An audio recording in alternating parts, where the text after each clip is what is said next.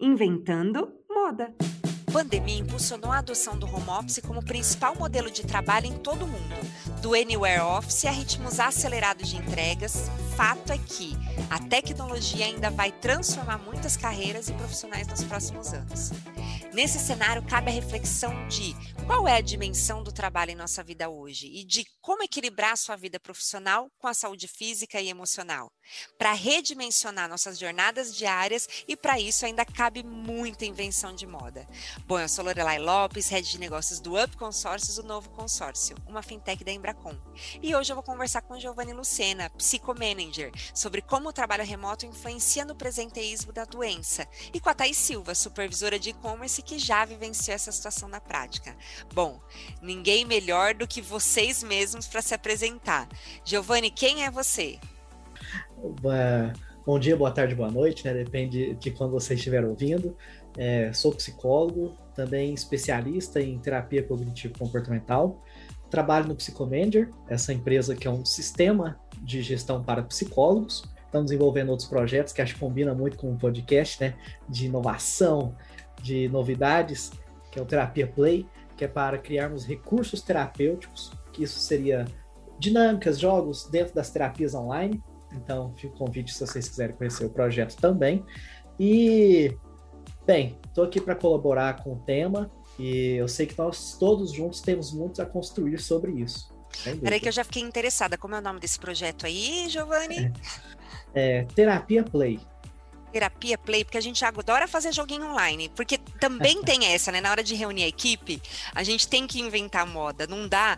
Eu falo, a, a gente começou com aquela coisa, né? A Thaís é da equipe do Up, ela é supervisora no e-commerce do Up. E a Thaís sabe, a gente começou com aquela coisa de, de é, ah, vamos se reunir no Zoom, vamos. E, e, chega uma hora que não tem mais graça, né? Então, fala um pouquinho já pra gente, vou fazer um, um parênteses aqui. Certo. Bom, o Terapia Play, ele é voltado principalmente em um âmbito educacional e de saúde mental, mas ele tem um princípio de, bom, já que a tecnologia e a modernização chegou para todas as profissões, né, inclusive para esses profissionais liberais, então por que não darmos um passo além nesse na forma de fazer esse atendimento online, né? Então nós oferecemos jogos para desenvolver é, memória, atenção e até autoconhecimento das pessoas que ali estiverem envolvidos. Então, é principalmente uma ferramenta para auxiliar em algum trabalho que você quer fazer em específico com alguém, né? Então, nós temos a descrição do que cada jogo oferece e a segurança de que especialistas e desenvolvedores fazem o melhor trabalho para oferecer uma nova ferramenta para uma nova profissão, né? É assim que eu trato. Legal. Agora, Thaís, quem é você, Thaís? Prazer, meu nome é Thaís, é, eu sou supervisora de e-commerce. É, atualmente eu tenho uma equipe com oito, oito colaboradores, é, tra trabalho com eles diretamente, é, vivenciam muito também essa questão do presenteísmo, né? Muitas empresas se preocupam mais com o absenteísmo, mas acredito que o presenteísmo ele está muito ligado e é muito importante também. Conta porque você está aqui hoje, né, Thaís? a Thaís tem um episódio aí, né? Eu acho que todo mundo talvez tenha um pouquinho da, dessa história para contar, né? A partir do home office, de ah, teve aquele momento que não era, que se fosse para ir até o trabalho, eu não teria ido. Mas como a gente está no home office, a gente acaba se sentindo naquela obrigação, né? Exatamente. Eu, além de acompanhar algumas coisas, algumas pessoas com essa situação, eu vivenciei ela, né? Então, eu passei por isso, né? tive problemas também familiares e, e mesmo assim continuei trabalhando como se tudo estivesse normal, seguindo minha vida normal, mas na verdade não estava. É isso aí, Thaís. E, Giovanni, como a gente pode, eh, assim, que, como você acha que, é, por que, que a gente age como se a gente fosse trabalhador antes de tudo, como se o nosso único papel fosse ser o colaborador de uma empresa ou, enfim, estar tá trabalhando? E esquece de todos os outros papéis. Como que a gente chegou nesse ponto? Ótima pergunta, né? Como que a gente chegou nesse ponto, né? Bom, o formato de trabalho mudou, como já foi bem introduzido aqui no nosso, no nosso bate-papo. E junto com essa mudança, muda-se também a forma de avaliação. Então eu acho que isso pode ter sido um dos principais pilares nessa, nessa mudança como enxergamos trabalho hoje, né? já tem até uma inversão aí, como a gente enxerga o emprego. Porque trabalho, nós temos diversos trabalhos, né? Nós temos que cuidar de filhos, temos que lavar louça, é, tudo é trabalho. Emprego é a nossa atribuição remunerada é, a partir da colaboração e da força de trabalho que nós oferecemos para a empresa, né? A gente deixou de tratar como emprego, a gente trata como trabalho. É, talvez seja aí um dos, uma das pequenas reflexões a se pensar. E o que acontece em alguns perfis de empresa que tornou todos nesse processo ansiosos, que por consequência gerou insegurança e que acarretou em um comportamento disfuncional geral. É, se pararmos para pensar, as empresas tradicionais elas se importavam muito com o absenteísmo, como vocês citaram. E por que, que isso era levado em consideração? O absenteísmo é, é uma forma de avaliar resultados de trabalho. Coloquei aspas aqui, né, galera? Estou me vendo no vídeo. Não sei se o vídeo vai para o podcast. Mas Vai, vai sim, viu? Porque a gente ah. coloca no YouTube. Pode fazer aspas, pode. Beleza, então. Obrigado, obrigado. É, então, assim, a, a, forma como era se cobrado resultados na empresa era muito a partir de fatores comportamentais. Então, quando a pessoa não ia ao trabalho, era escancarado que ela não estava produzindo. Mas não necessariamente quando ela estava lá, ela produzia também. Né? Nós temos todo um comportamento que também é capaz de é, camuflar os reais resultados e metas e, e andar de acordo com as oito horas previstas de trabalho. Mas quem consegue trabalhar exatamente 100% oito horas seguidas de trabalho, né? Isso é um pouco também fantasioso, a gente pensar nessa alta performance por todo o período, né? E agora, não é mais possível cobrar o funcionário dessa maneira. Agora não é mais possível você cobrar o funcionário de como ele deve se portar à distância. Então, a forma tradicional de você dizer que uma equipe é boa ou não já não consegue mais ser mensurada. E agora, as empresas têm que se confrontar com, finalmente, que já deveria ter sido pensado antes, em como estabelecer metas, em como estabelecer objetivos de cada funcionário. E como é, em empresas que talvez não tivessem esse processo tão bem estruturado, não sabem cobrar adequadamente o que quer do seu funcionário. E isso vai fazer com que os papéis comecem a ser misturados. A empresa que não sabe cobrar e dizer se o seu funcionário está trabalhando bem ou não, e o funcionário, né, ou colaborador, depende inclusive dos valores da empresa, é, que vai carregar sempre uma insegurança para saber se agora ele está entregando o desejável ou não. Que ele também ele perde o seu próprio parâmetro. E nesse dilema, né, quem quer garantir o próprio emprego é o colaborador. Né? A gente sabe que a condição financeira do Brasil é muito específica, muito é, carregada de crises relacionadas a mercado, finança, emprego. Então, o brasileiro ele se permite se sobrecarregar a fim de garantir o seu emprego, né? Aí as questões que a gente pode pensar. Ele realmente precisaria se sacrificar tanto para garantir esse emprego, ele realmente ele já não está cumprindo com o que está de acordo com a atribuição de funções e combinados com a empresa, né? Então nisso a gente pode entrar tanto nos valores pessoais da pessoa, que é sobre como ela se enxerga sobre sua autoestima, sua autoimagem, sua segurança, para ela se garantir que ela já faz o suficiente, e também sobre os valores da empresa, você sabe dizer quando uma pessoa trabalha bem ou não? Você sabe dizer quando uma pessoa então não cumpre com os objetivos? São essas questões que vão apontando para esse presenteísmo de hoje, né? Que realmente gera um adoecimento físico, mental e emocional. O fato é que no home office a gente não, não pode cobrar a jornada do, do colaborador, né? Talvez nem todo mundo saiba disso, mas a gente não, não, não, não, não pode é, cobrar que ele tem que entregar o resultado, essa é a verdade. Né? Ele tem que entregar o resultado.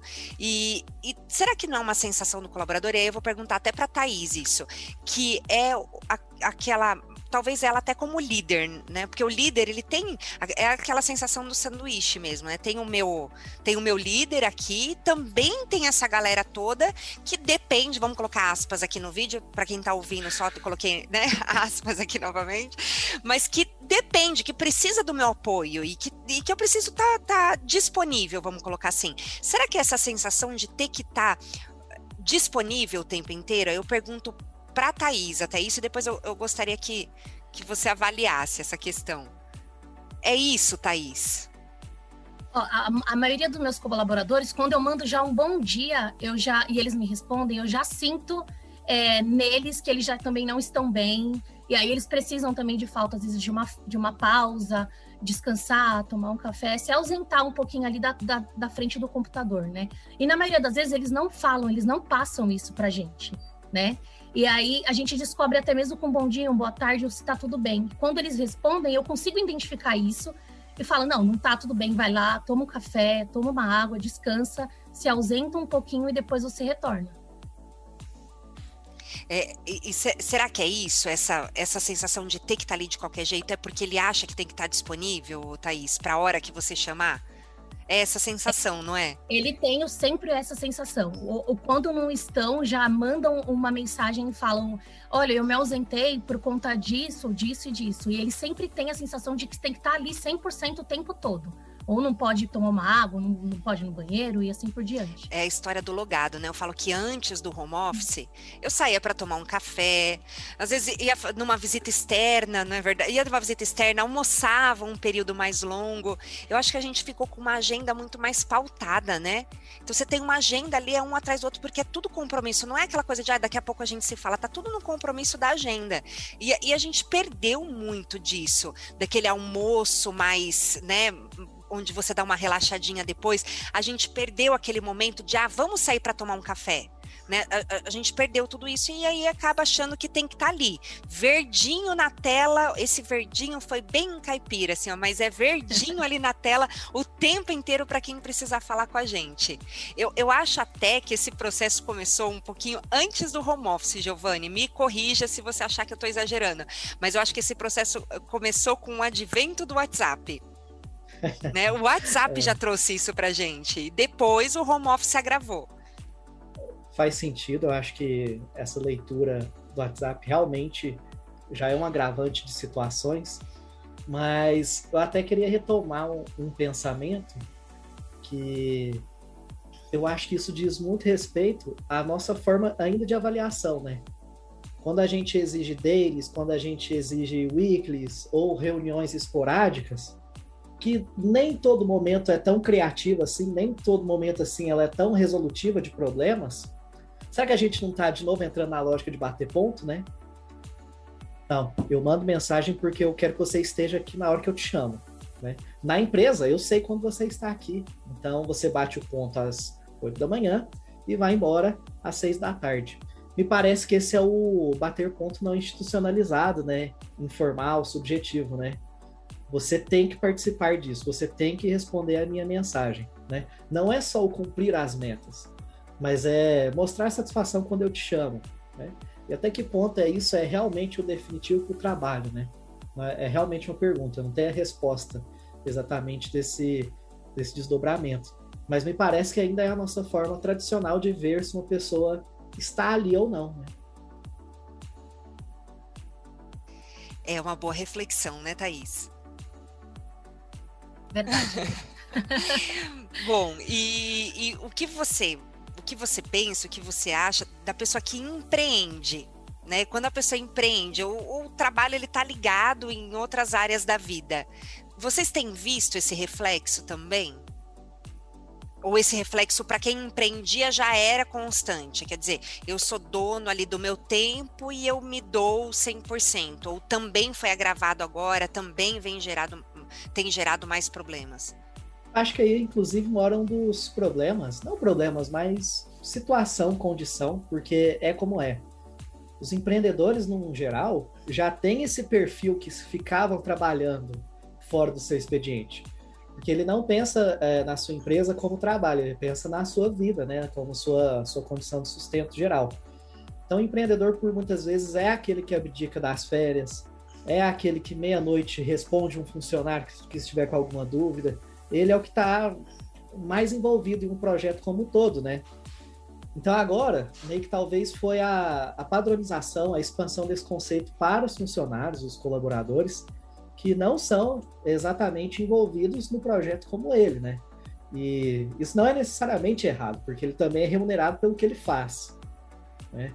Então, isso pode até ser aquela contradição, porque em tempos em que a gente tem uma expansão de redes sociais empreendedoras, né? É, a venda do perfil ideal, é, é vendido o workaholic, né, o trabalho duro, que isso é o que dá o resultado extremo, né? Você trabalhar extremo é o que traz resultado extremo. E agora o empreendedor, ele também se coloca como como aquela pessoa que se fosse funcionário, ele acha que ele trabalha, trabalharia o mesmo tanto como ele é empreendedor, né? E aí ele talvez ele coloque um patamar, né? Pô, mas se eu trabalho tanto assim, por que, que os outros também não se envolvem tanto como eu? porque essa não é a relação de trabalho estabelecida, né? Você paga trabalho não porcentagem da sua empresa. Então, existem várias respostas sobre isso, mas eu acho que existe uma padronização do que pode estar ocorrendo nesse momento. Eu acho que todos estão se envolvendo como um empreendedor, é, como o líder da empresa nesse momento. Não tem hora para acabar, não tem hora para dizer não para dar alguma resposta para alguém. E nem todos querem ser empreendedores, né? Tem pessoas que querem ser só o assalariado. Duas coisinhas que você me falou que trouxe algumas lembranças aqui. Um é esse do, ah, ele, né, esperar que todo mundo faça como ele. É uma coisa não só para o empreendedor, com os colaboradores dele, mas muitas vezes com alguns líderes. Ah, eu não precisava disso, ou eu fazia aquilo, mas é, é, é o que você colocou. Por isso que você está nessa posição agora, por isso que você. Nem todo mundo tem esse desejo. E outra coisa que você trouxe é a questão do workaholic isso tá ficando meio fora de moda, não tá? Será que a gente não tá partindo para algo mais, olha, a gente tá buscando equilíbrio de verdade? Tô dizendo isso, uhum. aí eu, eu, vou colocar aqui uma situação. Eu eu tô ali, eu tenho bastante coisa, eu faço bastante coisa, mas eu já não me vanglorio disso. Eu sinto um pouquinho de vergonha às vezes. E eu já me vanglorio, eu já já expus isso como se fosse né, aquela coisa de postar no Instagram às 10 horas da noite, terminando um trabalho e ah, até agora, work hard. Não que eu não faça isso hoje, mas eu tenho, sabe aquela coisinha, o, o, o termo da, da, da molecada agora, cringe?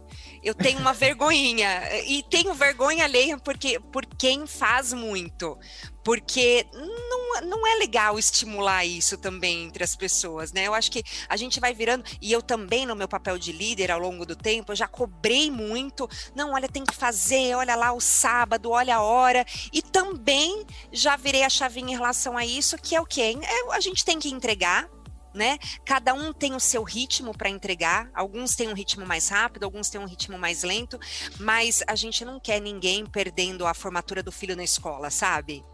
Eu, eu, eu, a gente também está partindo. É uma percepção só minha? Minha pergunta é: isso é uma percepção minha ou a gente está partindo para esse caminho mesmo? De olha, não é legal se matar de trabalhar, não, não, não, não tá legal isso. Bom, o que, que você acha, né, Thaís? É, na minha percepção, né, é, eu acho que esse ainda é um paradigma a ser superado, né? Porque assim, é, fico feliz de ver a percepção de outras pessoas que já consigam confrontar com isso, e isso é saúde mental, né? A gente conseguir fazer o contraponto disso. Mas o que quer dizer, por exemplo, uma grande ascensão, por exemplo, de uma plataforma igual o LinkedIn, né? Que é uma rede social profissional, né? É, olha só a, loucura, né? Rede social profissional. Pô, então você já está querendo misturar o seu momento pessoal, o seu momento de mostrar o seu jeito de ser com a sua performance profissional, né? Será que então a gente. Isso não é uma demonstração de, de excesso? Né? Ainda assim, né? Eu sei que o LinkedIn, muitas pessoas postam, inclusive, sobre a gestão humanizada, sobre um processo com mais respeito aos funcionários e à empresa, mas é um traço, né? É uma possibilidade da gente se pensar.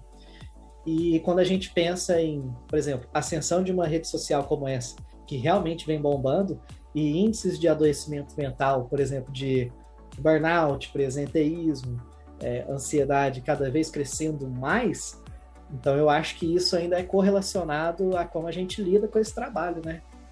Então, eu ainda acho que é algo que nós ainda vamos superar. Acho que estamos num momento de reflexão e de mudança. Mas tem uma tendência aí, né? Tem, né? Isso. Isso, não, eu acho tô, que. Não tô sozinha aí nesse barco, não. Tem uma tendência, né? é, com certeza. É, eu acho que o, o princípio de sermos capazes de discutir isso hoje é porque nós já evocamos isso a outro ponto. Se talvez fizéssemos esse mesmo podcast há cinco anos atrás, a minha concepção profissional e a sua ainda fosse com conceitos é, que já não valem mais para a nossa prática profissional, né? Vou além. Comigo, há um ano atrás, eu não traria isso. Então, né? É que a gente está falando aqui de home office, para mim foi muito positivo. Agora, Thaís, vou te falar, se voltasse no tempo, uma coisa bem pessoal. Uhum. Você acha que, lógico que você teve vários episódios na vida, né? Não, não foi só nesse momento mais grave de pandemia, enfim. Mas você, você, você faria de novo ou você viraria e falaria, peraí, eu preciso de um tempo. Essa semana realmente tem que ser minha. Não, eu não faria de novo. Eu faria diferente. Eu com, com certeza eu priorizaria. É, o que eu não estava fazendo era priorizar e separar as caixinhas o trabalho e o pessoal. Então, com certeza, eu, eu não faria de novo. Já é uma excelente resposta, né, Giovanni? eu, é. eu, eu tava com um colaborador que enfim, tinha uma licença, passou por uma cirurgia e falou assim: não, mas não se preocupa, Lori, que eu vou voltar antes. Aí eu virei e falei assim: não, mas espera aí, você não vai voltar antes. Aí eu falei: olha, eu tô falando com você e não é como amiga, é como gestora mesmo. Por que, que é como gestora? Porque eu fiz isso. Né, eu fiz isso, eu tive, eu, eu abri mão de, de licença maternidade, eu ia lá com o meu filho, com e, e, fato real, menos de um mês, no bebê conforto, lá da reunião, fazer reunião com, com, com um cliente. E hoje eu sei que tudo aquilo que eu fiz não mudaria onde eu estou hoje não ia mudar. É que eu é aquela sensação de ah não, peraí, eu tenho, se dá para fazer. Eu lembro de uma vez que eu fui era um, um, uma reunião que tinha na matriz e eu cheguei lá com a perna engessada até em cima do joelho. E viraram para mim e falaram assim: "Mas por que que você tá aqui?" Aí eu virei e falei assim: "Porque a perna esquerda, meu carro não tem embreagem, então dava para eu vir." Então quer dizer, dava para eu dava para eu ir, então tinha que estar tá lá, mas não era, né? Não é assim, a gente achar que então só se eu tô ali entrevada numa cama e realmente não tem condição. Como é talvez se você me permite, tá bom, Thaís? É, a, a Thaís, ela, ela tava, ela era é, positivo, né, Covid positivo, e tinha a, a família dela, né, é, tinha várias pessoas, enfim, ela acabou perdendo uma pessoa da família, tinha a mãe dela para ela dar. Eu não vou ficar falando de você, tá bom, Thaís? Se você, se você puder, quiser compartilhar. Então, realmente, é, é aquela questão de há tempo para tudo, né? Então, tem o tempo, que é o tempo de se cuidar, de cuidar da pessoa que está próxima de. Ah, lógico que a gente tem que ser forte, mas tem alguém para você cuidar ali também. E é humanamente impossível você cuidar de você, você cuidar de, um, de alguém próximo que está sofrendo e você cuidar de uma equipe.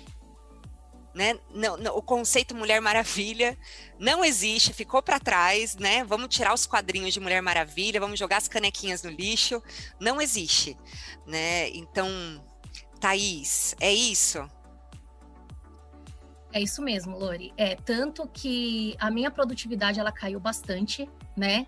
É, eu estava de corpo presente, mas mentalmente eu não estava. Eu testei positivo para o Covid, mas eu estava sintomática, né? Acreditei que fisicamente eu estava bem, só que mentalmente eu não estava bem.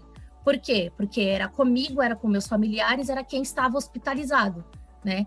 Então eu estava é, trabalhando, mas não estava ali para minha equipe. E aí isso foi o rendimento é, da, da, da, minha equipe caiu muito, a produtividade da equipe caiu muito, e a minha vida pessoal também estava completamente bagunçada.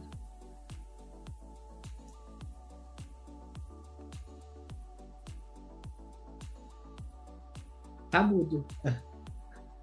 Perdão, voltei. Giovanni, é isso que você vê por aí? E aí a gente está colocando aqui numa situação que, olha só, a gente trabalha junto, então realmente não tinha necessidade, a gente, então era uma coisa 100% dela ali, né? E a gente contei de uma outra colaboradora, era uma coisa dela, não preciso, porque meu trabalho é, é engajamento, obviamente, né? A gente precisa tirar o chapéu também, porque são pessoas engajadas, são pessoas comprometidas ali, mas é, é isso que a gente vê por aí, é isso que você tem visto nas empresas?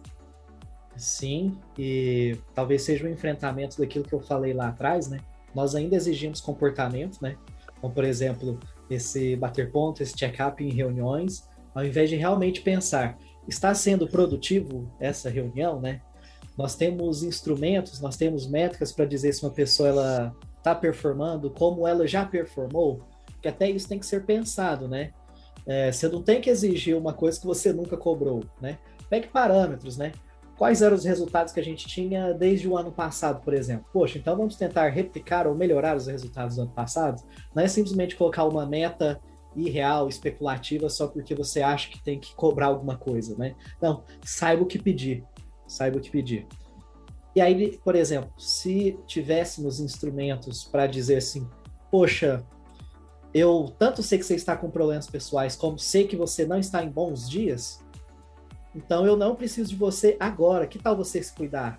Quantos dias você acha que você precisa? Vai, né? É... E aí a gente vai entrar em outra questão do presenteísmo, que é muito do que a Thaís falou, que é estar presente fisicamente, mas a mente totalmente desligada. Mas também tem é, a insegurança de falar, eu não estou bem. O que, que a empresa vai fazer comigo, né? É, se a gente não levar isso em consideração, é, a gente está distanciando do problema, porque o funcionário ele não se abre, ele não se revela por vários quesitos da organização. Né? Então, eu diria que é a responsabilidade do funcionário de expor o que ele está pensando, o que ele está sentindo, mas também da empresa se apresentar como familiar, se apresentar como humana, para mostrar que, poxa, a gente tenta te cobrir em um momento que você precisar. Né? Você não é só uma máquina aqui para a gente, né? E se tivesse essa claridade, essa, essa transparência de conversa, acredito que seria mais fácil é, a pessoa dizer assim: olha, eu realmente estou mal e não vou nem tentar enganar vocês. Não estou dizendo que é o caso da Thaís, por exemplo. É, mas eu sei que eu não vou performar bem se eu falar que eu vou tentar funcionar a 30%. Não, eu preciso é do meu descanso. Como que vocês podem me ajudar? Ô, Giovanni, e, e como as empresas, você começou a colocar isso, né? Mas como a, as empresas, algumas assim, algumas ações práticas que você viu aí no mercado, enfim, para começar a, a, virar essa chavinha e, e uhum. realmente para que as, é, as, as, empresas possam ajudar a criar essa mudança, já que a grande maioria não vai voltar nunca, nunca mais há muito tempo, né? Mas não uhum. pretende voltar para o trabalho presencial, pelo menos não 100%. O que a gente vê é que é, é, são modelos aí, o modelo 80-20, modelo duas vezes por semana na empresa, enfim, mas não, não, não, não pretende voltar 100% para o presencial. Então, se essa é uma mudança que vai permanecer, as empresas elas têm que mudar também. Uhum. Qual alguns passos ou, ou coisas que você viu e que tem dado certo? Bom, primeiramente, eu trato o presenteísmo não como um fato isolado. Eu acho que ele é uma ponta do iceberg. Eu acho que ele é um desdobramento de várias ações que faltou sobre gestão de pessoas. Então, por exemplo, é, como foi a entrevista, a admissão desse funcionário, né? Você conheceu ele na entrevista ou você só quis conhecer competências técnicas, né? Você sabe o que motiva uma pessoa a estar com você, né? Você sabe quais são os sonhos dessa pessoa quando você se torna um pouco mais íntimo das, das vontades do desejo dessa pessoa, você também é capaz de estender a mão para o que ela precisar. E nem sempre a resposta é só dinheiro, viu? O dinheiro a gente fala como motivação secundária, porque assim, o dinheiro ele é capaz de alimentar todas as outras motivações. Mas talvez o que você realmente mais precisa, por exemplo, é saúde, talvez seja segurança, talvez seja pô, carência, talvez seja amor que esteja em falta, qualquer coisa. Mas quando a empresa sabe o que são seus objetivos, seus sonhos, você pode estender a mão, oferecer um apoio para ela em formas diferentes, né? Deixa de tornar a relação tão fria. Né? Então, isso pode, esse é um exemplo, né? Que no processo de admissão, algumas novas ações já poderiam ser tomadas para você conhecer o perfil de quem está com você. Outro passo importante, né? Uh, claro que aqui foi colocado o presenteísmo no aspecto da pessoa que está adoecida, mas vamos colocar o presenteísmo no aspecto da pessoa que está desmotivada. Né? A pessoa que está desmotivada e ela vai para o trabalho, porque tem que ir para o trabalho, obviamente, é obrigação dela. E ela sabe que faltar aí, aí sim é demissão. Né? Pô, você fez planejamento de carreira para essa pessoa, ela tem expectativas de crescimento, o trabalho dela oferece desafios, o trabalho dela oferece ações criativas, né? Um, um exemplo que eu gosto para trazer sobre essa pauta, não sei se vocês gostam de série, série de comédia, tem o The Office, que foi uma das séries aí muito assistidas na Amazon Prime. É, eles relatam a, a, vida no escritório, né? E você vê 90% dos funcionários ali, de alguma forma, representam o presenteísmo. Que eles trabalham há 10 anos no mesmo escritório, do mesmo jeito, com o mesmo salário, então eles tratam aquilo ali como: vou fazer o que eu tenho que fazer da pior forma possível e vou embora. Eu sei que eu não ganho nada de fazer o meu trabalho bem feito. Então, assim, é, é realmente o distanciamento. As pessoas não querem se envolver. Então, você tem planejamento de carreira, né? Você pensa sobre o que você pode fazer e promover para os seus funcionários, porque isso sim é vestir a camisa da empresa. Né? Normalmente a gente traça muito esse perfil que a gente quer pessoas é, que vistam a camisa, né, que se envolvam, mas o quanto que você devolve para ela, né? Quanto que você oferece de sonho de criatividade, né? Isso é uma forma de você detectar presenteísmo, né? É, você mapear, ah, de acordo com a descrição de cargo que eu ofereço, descrição de função que eu ofereço para para esse funcionário, para esse colaborador, o quanto que esse trabalho é estressante e o quanto que esse trabalho é desafiador, criativo. Se você achar um trabalho que é altamente estressante e 0% criativo, bom, então você criou o pior modelo possível de funcionário.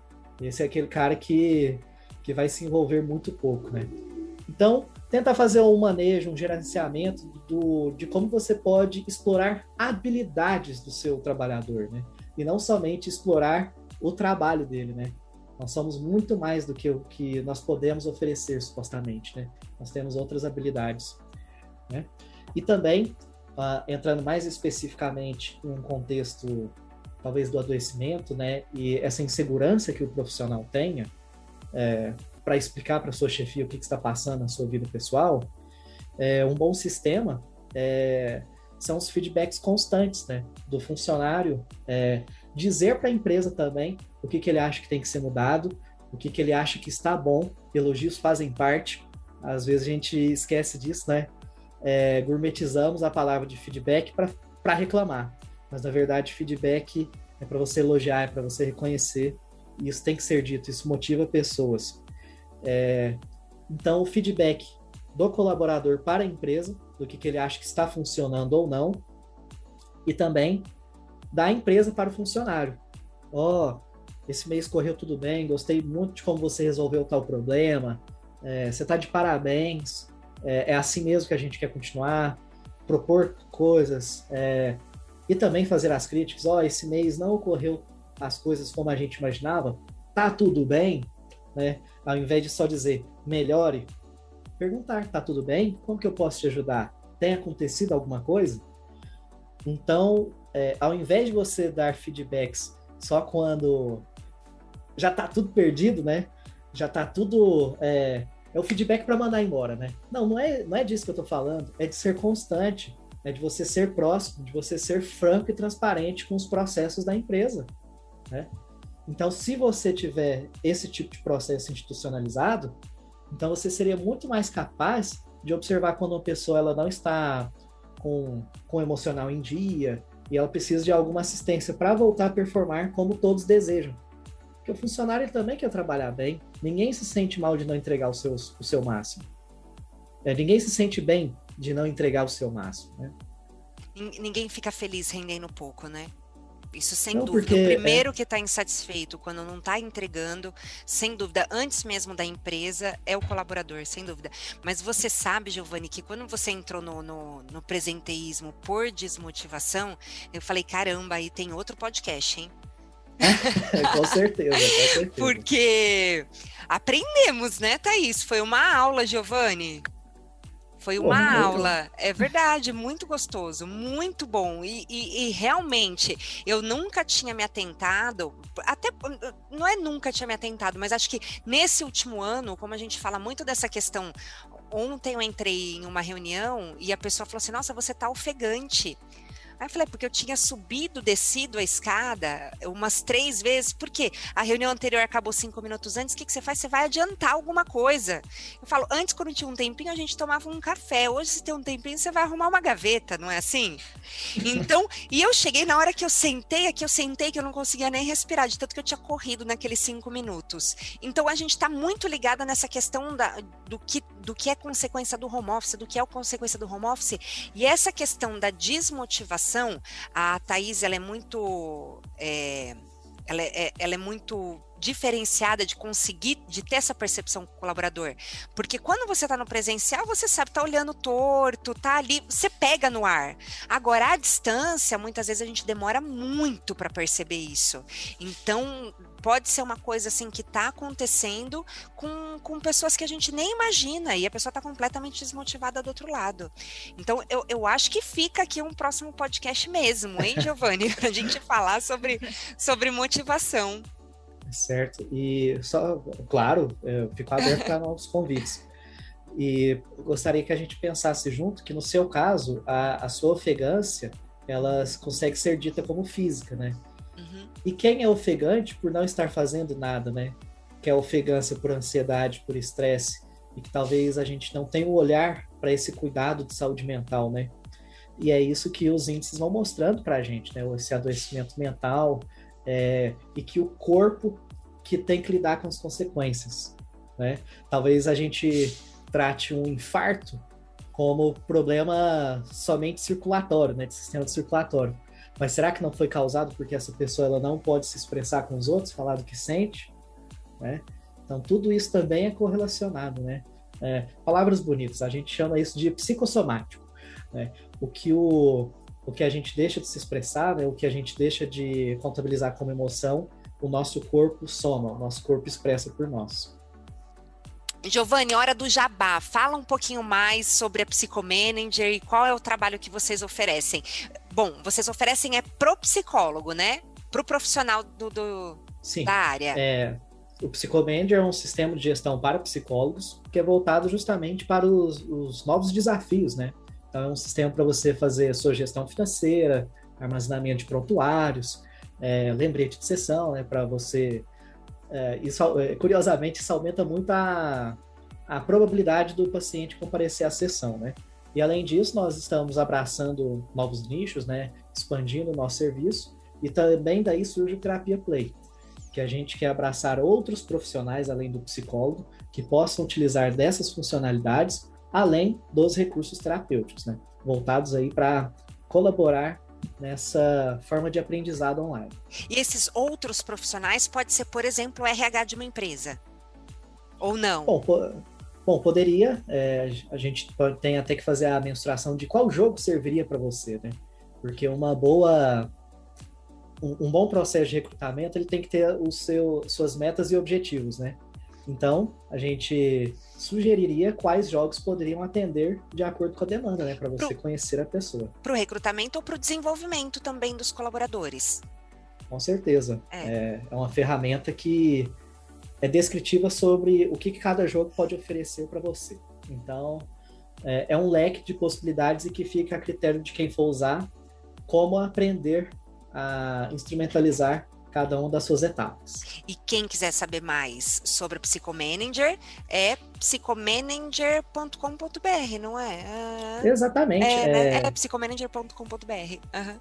Uhum, exatamente isso. É, se você é psicólogo ouvindo por aí, ou se você conhece algum amigo psicólogo, nos recomende que nós vamos atender tirar suas dúvidas com, com todo carinho e respeito. E Terapia Play também é www.terapiaplay.com.br. Bom, amei a nossa prosa de fim de tarde e aqui fica a reflexão porque nós precisamos nos reinventar mais. Obrigada, viu, Giovanni? Obrigada, Thaís. Muito obrigada pela oportunidade. Adorei participar sobre esse assunto. Boa tarde para todo mundo. Tchau. Obrigada pela prosa, Thaís. Foi uma delícia. Eu que agradeço. É, vamos nos empoderar, né? Tanto enquanto empresa quanto enquanto pessoa, e saber dizer não para aquilo que a gente considerar contra a nossa ética e contra os nossos direitos, tá bom? É isso é o primeiro passo também para a gente confrontar práticas abusivas. Boa, Giovanni. Obrigada.